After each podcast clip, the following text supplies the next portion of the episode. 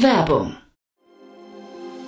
Sei dabei beim HTGF Family Day am 11. und 12. Juni in der Station Berlin. Für zwei Tage voller Inspiration und Business. Tauche ein in ein einzigartiges Netzwerkerlebnis mit bis zu 1500 Teilnehmenden. Erkunde das innovative Seed- und Later-Stage-Portfolio des Hightech Gründerfonds. Lass dich vom vielseitigen Programm inspirieren und knüpfe wertvolle Kontakte. Sichere dir jetzt dein Ticket. Mehr Informationen findest du unter www.family-day-htgf www.ftf.de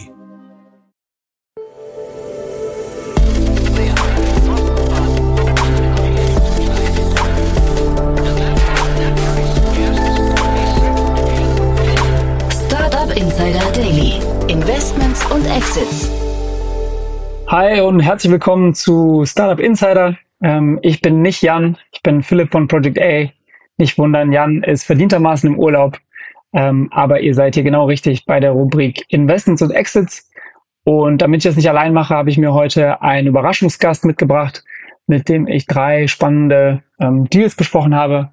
Ähm, gehen wir direkt rein. Viel Spaß mit der Sonderfolge. Startup Insider Daily. Investments und Exits. Herzlich willkommen zusammen. Normalerweise macht Jan hier die Moderation, der ist aber verdienterweise im Urlaub und damit das heute kein Monolog wird, habe ich gedacht, ich bringe meinen Kollegen Leo mit. Ähm, vielleicht noch mal ganz kurz zum Kontext. Ich bin Philipp, Partner bei Project A. Ähm, ich sage auch gerne noch mal zwei, drei Worte für diejenigen, die nicht jedes Mal einschalten, wer Project A ist. Und dann kann Leo sich noch kurz vorstellen. Wir haben euch heute zwei, drei Companies mitgebracht, ähm, die diese, diese Woche ihre Deals oder ihre Runden announced haben und wollen euch da durchführen. Ähm, aber bevor wir dazu kommen, vielleicht ganz kurz zu Project A. Ähm, wir sind Frühphaseninvestor, äh, machen das seit mittlerweile zehn Jahren, ähm, äh, aktuell aus der vierten Fondsgeneration, 300 Millionen Euro Fonds. Wir investieren typischerweise in der Pre-Seed, Seed oder Series A äh, mit initialen Tickets irgendwo zwischen 1 und 10 Milliarden, Millionen Euro. Ähm, wir machen B2B und B2C. Man kennt wahrscheinlich ein paar unserer Portfoliounternehmen. Auf der B2C-Seite sind das wahrscheinlich Trade Republic oder Krü Telemedizin aus Schweden. Auf der B2B-Seite vielleicht Sender ähm, oder Spriker gibt noch ein paar andere Companies aus dem Portfolio, die man vielleicht kennt. Was uns abhebt von den meisten anderen ähm, VCs in Europa, ist, dass wir zusätzlich ein operatives Modell haben, in dem Sinne, dass wir eine große Mannschaft von knapp 120 äh, Vollzeit-Operatoren bei uns im Team haben, ähm, von allen Departments, die man so typischerweise in einer Series A oder Series B Stage Company findet. Das heißt, wir haben ein Talent Acquisition Team, wir haben auch ein großes Produktmanagement und Software Engineering Team, wir haben ähm, ein Data Team und die kommerziellen Teams wie Marketing, Sales und Brand, ähm, die dann eben operativ mit unseren Gründern im Portfolio zusammenarbeiten, sofern die Gründer das wünschen, ähm, was aber meistens der Fall ist, weil man natürlich äh, ständig den Support äh, gebrauchen kann.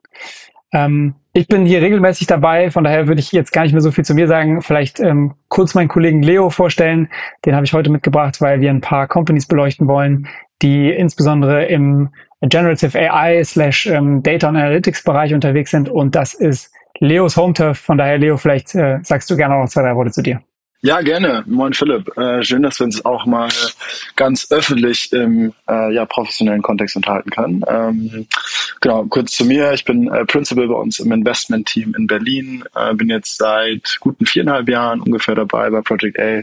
Ähm, genau, ursprünglich eigentlich mal äh, VWL und Quant Finance studiert und ja, habe mich jetzt in den letzten Jahren bei uns viel mit Themen im Bereich äh, Infrastruktur beschäftigt, also viel auch im Bereich Software und, und Dateninfrastruktur. Und da ist natürlich momentan jetzt nochmal die neue Welle an äh, ja, KI und, und Datenthemen äh, sehr relevant und da schauen wir uns viel an.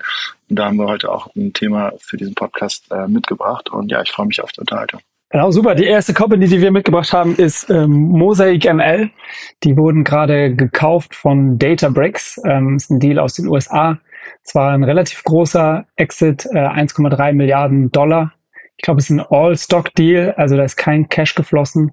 Können wir vielleicht auch ein bisschen drauf eingehen, ähm, was da vielleicht die Logik dahinter ist.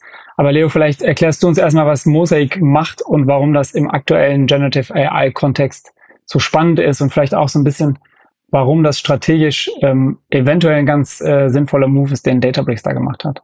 Ja, gerne. Ähm, also ich würde sagen, im weitesten Sinne ist Mosaic ML ein indirekter Wettbewerber äh, von OpenAI.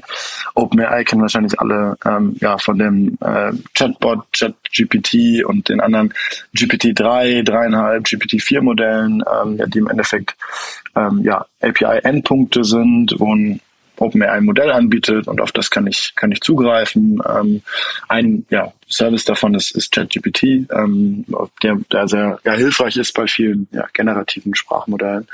Ähm, Mosaic ML macht was ähnliches, ist aber stärker darauf fokussiert, großen Unternehmen dabei zu helfen, ihre eigenen Modelle zu trainieren. Ja, also nicht sozusagen das Modell ähm, sozusagen off the shelf von OpenAI zu benutzen, sondern auf den eigenen Daten, auf den eigenen privaten Daten, Unternehmensdaten ja, ein eigenes Modell zu trainieren. Ähm, die haben da insbesondere relativ effiziente Art und Weise, Modelle zu äh, komprimieren und sie relativ kostengünstig vor allem auch zu trainieren. Ähm, sie sagen, glaube ich, sie sind ungefähr ähm, ja, zehnmal günstiger, als wenn man OpenAI direkt benutzt.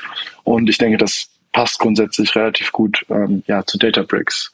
Databricks ist ähm, eine Firma, die eine ja, End End-to-End-Plattform, also den kompletten Workflow rund um ja, ähm, KI-Modelle von Großunternehmen abbildet und für die ist das jetzt natürlich strategisch ähm, ja eine sehr spannende Akquisition, weil das sehr gut zu sozusagen dem, dem Kundenstamm und auch den Problemen und ja, Lösungen in, in, in dem Segment äh, passt. Genau, und ich glaube, spannend ist irgendwie auch zu sehen, dass ähm, die ganzen großen Companies mittlerweile sich irgendwie engagieren in dem Bereich. Also ich glaube, die Partnerschaft zwischen äh, Microsoft und OpenAI ähm, ist, ist bekannt. Dann hat Google, glaube ich, Palm, Facebook hat Llama ähm, und eben Databricks ähm, hat jetzt Mosaic.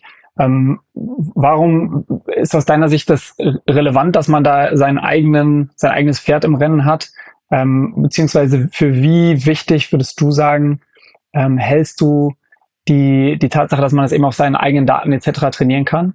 Und vielleicht können wir auch noch so ein bisschen auf ähm, Mistral eingehen, die ja auch nochmal vor kurzem ein bisschen für Furore gesorgt haben. Ich glaube, das wurde hier schon wahrscheinlich abschließend im Podcast behandelt, aber so ein bisschen dieser Trend dazu, dass jeder da auf ein Pferd setzt, ähm, würde mich deine Meinung noch zu interessieren, Leo. Ja, genau. Also ich meine, vorab muss man, glaube ich, erstmal ähm, nochmal betonen, grundsätzlich sind, äh, ist im gesamten ähm, ja, Machine Learning Bereich sind eigentlich die Machine Learning Modelle selbst ähm, relativ leicht kommoditisierbar. Das heißt, es gibt keine großen Geheimnisse, ähm, wie Modelle funktionieren, aber und wo sozusagen die ja die Geheimnisse eher oder die, die Secret Source liegt, das sind immer die speziellen Daten, auf denen dann äh, wiederum trainiert wird.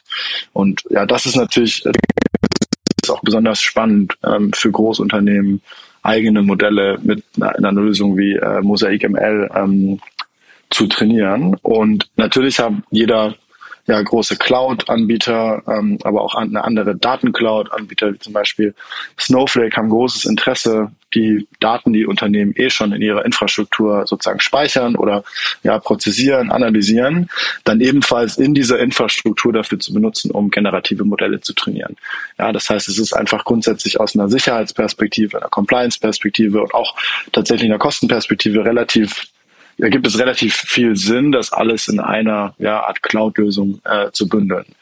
Ja, jetzt insbesondere mit dem großen Hype natürlich seit ähm, ja, ChatGPT ähm, hat jetzt jeder der großen Cloud-Provider, du hast schon einige Beispiele genannt, sozusagen ein oder zwei verschiedene Pferde in diesem Rennen äh, auf ein oder zwei verschiedene Pferde gesetzt und ja teilweise exklusive Partnerschaften ähm, angekündigt, wie zum Beispiel äh, Microsoft mit OpenAI, andererseits aber auch weniger bindende Partnerschaften oder Investments und jetzt hat Databricks eben als erste Firma auch gesagt, sie machen da in dem Bereich eine sehr große Akquisition. Ähm, meine, der Preis kommt einem wahrscheinlich relativ teuer vor mit ähm, ja, 1,3 Millionen äh, Dollar.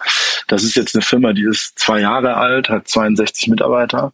Das macht dann 21 Millionen Dollar ähm, Akquisitionspreis pro Mitarbeiter. Und ja, da sieht man schon einfach, wie viel strategischen Wert einfach dieses Thema momentan äh, für Firmen hat. Da haben jetzt andere bislang eher ja, auf Partnerschaften gesetzt, aber ich glaube, das wird nicht die letzte Akquisition sein, die wir in dem Bereich sehen, weil das einfach sehr großen strategischen Wert hat. Wenn die Firma Mosaik hat jetzt angeblich 15 Millionen Euro äh, an jährlichen wiederkehrenden Umsatz gemacht, ARA. Ähm, ja, der CEO von Databricks hat aber gesagt, er glaubt, dass in den nächsten ja, sechs bis zwölf Monaten die Firma sozusagen in dem Kontext von Databricks ähm, ja auch, auch sehr einfach 50 bis 100 Millionen äh, Dollar ARA machen, sozusagen beitragen kann zum Unternehmensumsatz. Und das ist dann auch schon ähm, in der Summe ähm, ja ziemlich äh, stattlich und hilft Databricks vor allem auch, glaube ich, im Hinblick ähm, der IPO, die wohl, ja, sobald das, ähm, ja, sobald sich die Gesamtmarktlage wieder ein bisschen verbessert, dann auch zeitnah ähm, sozusagen durchgeführt werden sollte. Und ähm, ja, wie du schon genannt, wie du schon gesagt hast, ist natürlich die ähm, war das ein reiner Aktiendeal, also ein Stockdeal. Das heißt, da sind jetzt nicht 1,3 Milliarden Dollar tatsächlich auf irgendeinem äh, Konto gelandet und wurden verteilt, sondern das sind 1,3 Milliarden Dollar ähm, in Wert in Anteilen, in Databricks-Anteilen, ähm, was natürlich sozusagen aus Cashflow-Perspektive für Databricks eine ganz andere ähm, Perspektive ist, als wenn sie das tatsächlich in, in tatsächlichem Cash bezahlt hätten. Ähm, und ich glaube, das zeigt aber auch wiederum auf der anderen Seite ja, aus Sicht von Mosaic ML und deren Investoren, dass sie einen großen Glauben auch daran haben, dass auch die Anteile von Databricks nochmal deutlich mehr wert, wert sein werden in den nächsten, ja, in den nächsten Jahren und insbesondere im, im Rahmen eines Börsengangs. Deswegen, ähm, ja, ich kann das durchaus nachvollziehen, warum sozusagen so ein hoher Preis für die Firma jetzt gezahlt wurde, obwohl sie ja an augenscheinlich noch relativ klein ist. Und auch aus ähm, Fund Economic Sicht ist das, glaube ich, ähm, sehr spannend. Ich glaube, Lux Capital hat da die Seed-Runde angeführt bei irgendwas von um die 50 Mio Post. Ähm, wenn man sich das jetzt mal durchrechnet, dann kommt da auch so schon ein, ein, ein schöner Return äh, zusammen. Die haben wahrscheinlich ähm, irgendwas um die ja, 5 bis 10 Millionen dort investiert und ähm, jetzt irgendwie einen Return von 150 bis 170 Millionen gemacht. Und wenn man dann äh, berücksichtigt, dass das halt ein All-Stock-Deal ähm, ist, dann ist da wahrscheinlich auch noch einiges an Upside drin. Du hast schon so ein bisschen gesagt, dass Databricks eben auch ähm, einen IPO anstrebt. Das heißt, ähm, vermutlich hatte das sogar System, ähm, dass alle Beteiligten gesagt haben, dass ein All-Stock-Deal hier Sinn macht, weil alle an die Upside glauben. Also ich glaube, insbesondere für Lux Capital ähm, super. Ähm, wenn man dann nochmal schaut, wie groß deren Fund wiederum ist, dann sieht man auch schnell, dass die gleich mehrere solcher erfolgreichen Deals brauchen. Aber das ähm, soll jetzt heute nicht das Thema sein. Ich glaube, da kann man aber auch ganz schön dran sehen, dass wenn man einen ähm, Fonds dieser Größe hat, ähm, dass eben einer ähm, ein solches Outcome ähm, von einer Billion-Dollar-Company auch schon längst nicht mehr reicht. Ähm, brauchst dann gleich mehrere oder halt eine direkt eine 10 Billion-Dollar-Company. Ähm, auf jeden Fall auch ganz spannend, wenn man sich mit dem, mit Fund Economics ein bisschen auseinandersetzen will, kann man da, glaube ich, auch noch ein bisschen tiefer reingehen. Ähm, ich würde fast schon den Bogen schlagen zur nächsten äh, Company, die wir mitgebracht haben, äh, Leo. Es sei denn, du hast noch ähm, ein, zwei Gedanken, die du zu Mosaic oder Databricks noch loswerden wolltest.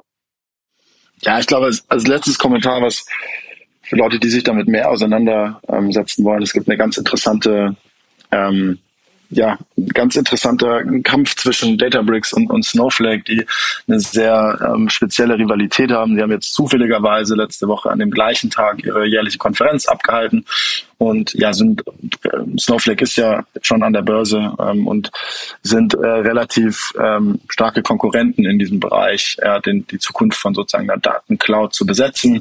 Und äh, ja, insbesondere vor dem Hintergrund, glaube ich, würde ich auch diese Akquisition von Mosaic sehen und würde, es würde mich nicht sehr überraschen, wenn äh, Snowflake da auch noch bald ähm, ja, Akquisitionen machen wird. Es geht ja auch viel bei Finanzmärkten um die Wahrnehmung von, ähm, von Firmen und von der strategischen, äh, den, deren strategischen Entscheidungen. Äh, deswegen, wer, da, wer sich dafür interessiert, ähm, ja, gibt es auf jeden Fall mal das eine oder andere zum Schmunzeln auch. Aber dann lass uns gerne zum, zum nächsten Thema äh, übergehen. Und das nächste Thema ist, ist also etwas, bei dem, mit dem du dich natürlich viel auch bei uns im äh, Team beschäftigst. Deswegen wirst du vielleicht einfach mal kurz die, die Firma und die Runde vorstellen, bevor wir tiefer in die Diskussion einsteigen. Ja, gerne. Die Company heißt Dexery und ähm, kommt aus London, wurde 2015, glaube ich, gegründet und da hat Atomico äh, in Person von Ben Blume die 19 Millionen Series A jetzt gerade bekannt gegeben. Ähm, die Company hatten wir natürlich auch schon länger auf dem Schirm. Da hat ähm, die letzte Runde ähm, Lakestar gemacht, ähm, die wir gut kennen. Da ist ähm, Maersk Growth auch investiert. Und ich glaube, die Runde davor ähm, hat äh, Kindred gemacht, ähm, äh, Early Stage Fonds aus London. Und die in Köln ansässigen Kollegen von Capnemic ähm, in Person von Jörg Binnenbrücker. Ähm, also auch eine schöne, ähm, schönes Konsortium an Investoren, das jetzt dahinter steht. Wie gesagt, das war eine 19 Millionen Runde. Ich glaube, da sind jetzt schon mh, 30, 35 Millionen in die Company insgesamt reingeflossen. Ähm, und wer, wem jetzt Dexery nicht sagt, vielleicht kennt man die Company noch als äh, Bots and Us. Ähm, die haben vor kurzem gerebrandet. Ähm, was die Company macht, ist im Grunde ähm, ein zweiseitiges Produkt. Ähm, einerseits Hardware, andererseits Software. Ähm, und zwar bauen sie auf der Hardware-Seite ähm, Roboter, die sich in einem Warehouse bewegen und dort ähm, kontinuierlich Fotos machen, ähm, beziehungsweise 3D-Capturing ähm, von verschiedenen Dimensionen, also Formen, Größen, Volumen etc. Und dann mit Computer Vision und Machine Learning diese Daten auswerten, um einen digitalen Twin, äh, Digital Twin aufzubauen. Ähm, und das Ganze kann man eben auf der Software für für verschiedene Use Cases nutzen. Einerseits um äh, Stock Levels zu monitoren ähm, und dadurch ähm, das, das sehr laborintensive ähm, äh, manuelle äh, in Inventur, äh, sagen wir, glaube ich, in Deutschland, ähm, zu, zu vereinfachen. Ähm, man kann aber auch sehr gut ähm, auf Basis dieser, äh, dieses Digital Twins dann ähm, Space Optimization machen in einem Warehouse, was auch ein großes Thema ist. Also ähm, sehr spannende Kombination aus Hard- und Software, ähm, was wir im Logistikbereich immer häufiger sehen, weil es einfach da wenig ähm, Pure SaaS-Modelle gibt. Ähm, also sehr, sehr spannender ähm, Deal, den äh, Atomico hier gemacht hat. Ja, spannend. Ähm, hört sich auf jeden Fall sehr nützlich an. Ähm, Dextory finde ich vor allem vor dem Hintergrund relativ spannend, äh, dass die meisten ja, Lager Logistikbereich, glaube ich, ähm, momentan ja überhaupt nicht ausgestattet sind mit äh, schlauerer Technik, also weder Sensoren noch Kabeln, die Dinge vernetzen und mir sozusagen sagen könnten, wie viele Teile sind denn momentan noch in diesem Regal vorhanden? Und ich glaube, gerade vor dem Hintergrund ist, ist Dexery eine sehr spannende Lösung, dass ich sozusagen nicht mein gesamtes Lager abreißen muss und nochmal komplett digital vernetzten Neubau, sondern im Endeffekt einfach durch einen ähm, ja, autonomen Roboter, der herumfährt, ähm, ja, das, das Lager digitalisieren kann. Äh, das heißt, die ja, Eintrittshürden sollten bei Kunden relativ niedrig sein, um so eine Lösung zu verwenden. Und ich denke, deswegen kommt, der, kommt das auch im Markt ganz gut an. Genau, da gibt es ein paar Companies, ähm, äh, der, wenn man auf die Competition schaut, vor allem aus den USA, äh, Zippity, ähm, Simbe oder Bossa Nova, die man vielleicht mal mitbekommen hat, weil die einen großen Deal mit Walmart hatten. Ähm, Walmart ist dann aber, glaube ich, gechurnt und das hat die Company so ein bisschen ähm, in, in Schieflage gebracht. Und es gibt natürlich ein paar Competitors auch hier in Europa, die einen anderen Ansatz verfolgen und jetzt nicht über so einen Roboter gehen, der im Grunde autonom dort rumfährt und ähm, das Warehouse scannt, sondern eher über Kameras, die halt verbaut werden und darüber ähm, den Digital Twin aufzubauen. Ähm, aber insgesamt eine sehr spannende Lösung.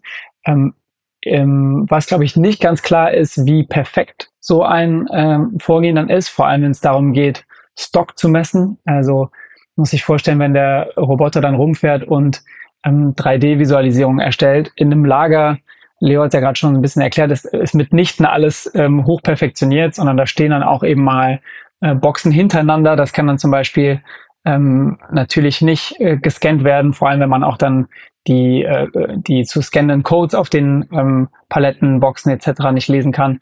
Also da ist, glaube ich, wäre spannend zu verstehen, wie Dexter jetzt damit umgeht, dass ihr, ähm, ihr Digital Twin nie perfekt sein wird. Ähm, das finde ich eine, eine, eine spannende Frage hier und zum anderen natürlich auch so ein bisschen, ähm, wie sieht eigentlich die Skalierbarkeit aus ähm, und auch das Businessmodell dahinter. Also ich gehe davon aus, dass ähm, man äh, diese Roboter entweder kauft oder mietet und dann wahrscheinlich ähm, noch eine SaaS-Komponente hat auf dem äh, auf der Software, ähm, ohne die natürlich die, der Roboter ähm, wenig bringt. Nichtsdestotrotz muss aber Dextery diese Roboter natürlich auch produzieren. Ähm, das heißt, immer wenn es so in den Hardware-Bereich geht, ist ein bisschen die Skalierbarkeit ähm, eine Frage. Ähm, aber davon abgesehen, äh, sehr spannend. Ich glaube, das äh, scheinen die Kollegen auch ganz gut zu lösen, denn ähm, wenn man jetzt so eine Series A in dem aktuellen Investmentklima ähm, hinlegt und dann auch mit einem äh, namhaften Investor wie Atomico, dann scheint das ähm, schon recht skalierbar äh, dazustehen. Also auf jeden Fall sehr spannende Company. Ähm, sollten wir auf jeden Fall hier im Podcast ähm, auch beim nächsten Mal, äh, wenn Sie äh, ein bisschen mehr für Furore sorgen, man vielleicht auch mehr über die Traction äh, erfährt, ähm, auf jeden Fall nochmal aufgreifen. Um es nicht zu lang zu machen, wir haben noch eine Company, die wir gerne noch nennen würden. Ähm, das war mir auch ein, ein Anliegen, ähm, weil die eben auch aus Köln kommen und sogar noch so heißen. Ähm, man merkt, dass ich einen kleinen Köln-Bezug habe. Und zwar ist die Company Colonia Technologies ähm, und ist auch eine Logistik-Company. Die haben jetzt gerade eine 6 Millionen Euro Runde bekannt gegeben, äh, angeführt von Octopus Ventures äh, aus London. Mit dabei sind ähm, Plug and Play und äh, Atlantic Labs ähm, aus Berlin und ein, wie ich finde, recht passendes äh, Set an Angels, die Flixbus-Gründer, die Grover-Gründer ähm, und die Gründer von Seven Senders ähm, sind alle mit dabei. Und was Colonia macht, ähm, äh, ist ein Modell, was man wahrscheinlich aus anderen Bereichen kennt, und zwar ähm, eine Sharing-Plattform für kommerzielle ähm, Vehicles äh, mit einem Fokus auf Trucks und Trailer. Ähm, also man muss sich das vorstellen wie ein Sixt, ähm, nur für B2B und eben für LKWs und äh, Anhänger. Die nennen das Ganze Asset as a Service ähm, und packen dann noch eine Softwarekomponente drauf, und zwar das Fleet Management. Und das klingt vielleicht erstmal so ein bisschen kontraintuitiv, weil man denken würde, wenn man jetzt mal makroökonomisch auf die Logistik schaut, dass vor allem die ähm, Driver Shortage ein großes Problem ist und jetzt nicht unbedingt äh, eine Knappheit an Fahrzeugen. Aber tatsächlich ist es ein sehr relevantes Problem in der Logistik, ähm, weil die Carrier, also Spediteure, ähm, ein relativ volatiles, äh, eine relativ volatile Nachfrage haben und ähm, ihnen einiges an potenziellen Aufträgen durch die Lappen geht, weil sie eben zum jeweiligen Zeitpunkt nicht die passenden oder nicht die passende Anzahl an ähm, LKWs oder ähm, äh, Trailern zur Verfügung haben. Also es ist ein großes Bottleneck in der in der Logistik. Ähm, von daher sehr spannend, dass die Kollegen von äh, Colonia das in, entdeckt haben und da ein ähm, sehr spannendes Produkt drum gebaut haben. Ähm, ich glaube, insbesondere für die Speditionen eben sehr attraktiv wegen der limitierten Verfügbarkeit von Trucks und weil natürlich die Anschaffung, also die CapEx ähm, für, ein, für eine Spedition mit jedem LKW extrem hoch sind ähm, während gleichzeitig die Nachfrage eben instabil ist. Und man kennt dieses Modell ja auch aus anderen Bereichen. Warum soll das nicht auch hier funktionieren? Ich glaube, Grover, wie gesagt, ist mit dabei, ist eigentlich das gleiche Modell, nur halt im, im B2C für ähm, Elektronikprodukte, die Kunden ausprobieren wollen. Man kennt vielleicht FinAuto, ähm, wo man Autos mieten kann als B2C-Kunde oder auch NPAL macht im Grunde eigentlich nichts anderes und ähm, stellt Assets as a Service bereit. Von daher sehr spannend, das auch im B2B-Bereich in der Logistiknische zu machen, die dann doch überraschend groß ist. Ja, auf jeden Fall sehr spannende, sehr spannende Runde. Ähm, ich meine, du hast am Anfang schon erzählt, wir sind äh, Investoren in, äh, in, der Firma, ja, kennen wahrscheinlich viele Sender. Äh, die machen im Endeffekt ja so ein bisschen was ähnliches, nur sie integrieren noch weiter, indem sozusagen alle LKWs unter einer ja, Marke fahren, ähnlich wie Flixbus das im, ja, im Busbereich macht.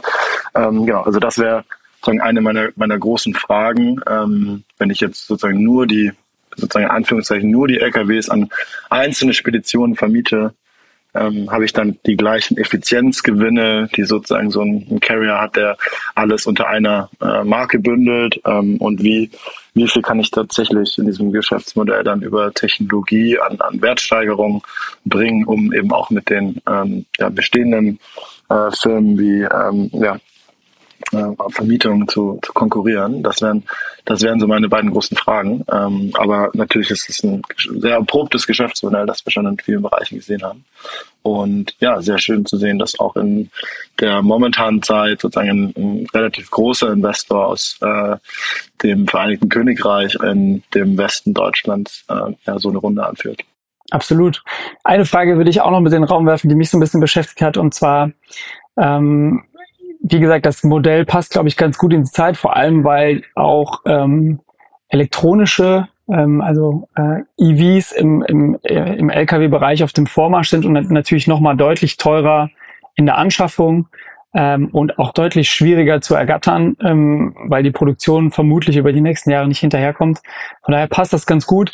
Ich glaube aber auch, dass man vielleicht perspektivisch mit den OEMs, also den Herstellern von LKWs, konkurrieren wird, weil ähm, da geht man auch so ein bisschen davon aus, dass die ihr Modell in Richtung Usage-Based Pricing äh, shiften werden müssen, einfach weil die Anschaffung von diesen äh, EV-LKWs und potenziell zukünftig dann auch autonome LKWs halt nochmal deutlich teurer ist und ähm, die OEMs auch mehr Interesse daran haben, im Grunde den Usage basiert abzurechnen, anstatt den eben an einen äh, Endkunden abzugeben. Und dann würden die natürlich ein ähnliches Modell fahren wie jetzt Colonia. Also ich glaube, das ist jetzt recht langfristig gedacht. Ähm, aber da bleibt glaube ich, auch spannend zu sehen, wie die damit umgehen, falls die OEMs äh, auch in diesen Markt gehen. Kann natürlich auch sein, dass Colonia da spannende Partnerschaften aufbaut, um, um ähm, den OEMs das dann schlussendlich zu ermöglichen. Auf jeden Fall hat mich auch sehr gefreut zu sehen, dass äh, Octopus diese Runde hier ähm, gemacht hat. Ähm, sehr spannende Company. Cool, dann äh, ich glaube, äh, damit wir hier nicht zu lang werden, ähm, Leo hat Spaß gemacht, dass wir uns die drei Companies heute rauspicken durften. Ähm, waren echt ein paar ganz coole Runden. Aktuell, das ist ja auch nicht mehr äh, jede Woche so, weil der Markt äh, nicht mehr das gleiche hergibt wie vor ein, zwei Jahren. Von daher hat viel Spaß gemacht. Danke, dass du mit dabei warst und ähm, beim nächsten Mal dann wieder mit Jan. Äh, macht's gut, vielen Dank fürs Zuhören. Ja, vielen Dank auch. Und ähm, Jan kann gerne öfter in Urlaub gehen, dann machen wir zwei das, Philipp. machen wir so. Mach's gut. Ciao, ciao. Ciao. Startup Insider Daily, Investments und Exits. Der tägliche Dialog mit Experten aus der VC-Szene. So, das war's auch schon wieder. Vielen Dank fürs Zuhören. Ähm, ich hoffe, es hat euch gefallen, auch wenn es ein bisschen anderes Format war. Beim nächsten Mal werden wir wieder ganz gewohnt mit Jan. Ich hoffe, es war trotzdem für jeden was dabei. Und wir hören uns in ein paar Wochen wieder. Macht's gut.